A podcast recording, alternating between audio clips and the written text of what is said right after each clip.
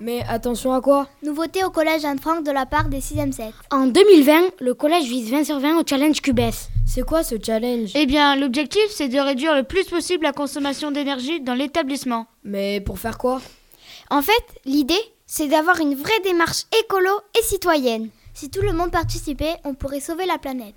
Tu as raison, c'est vraiment un défi de taille. Alors, en quoi ça va consister ce challenge Tout au long de l'année, Nous proposerons à tous les élèves des petits jeux. en lien avec la consommation d'énergie. Vous êtes tous prêts Lancement du challenge QBS dans 5, 4, 3, 2, 1.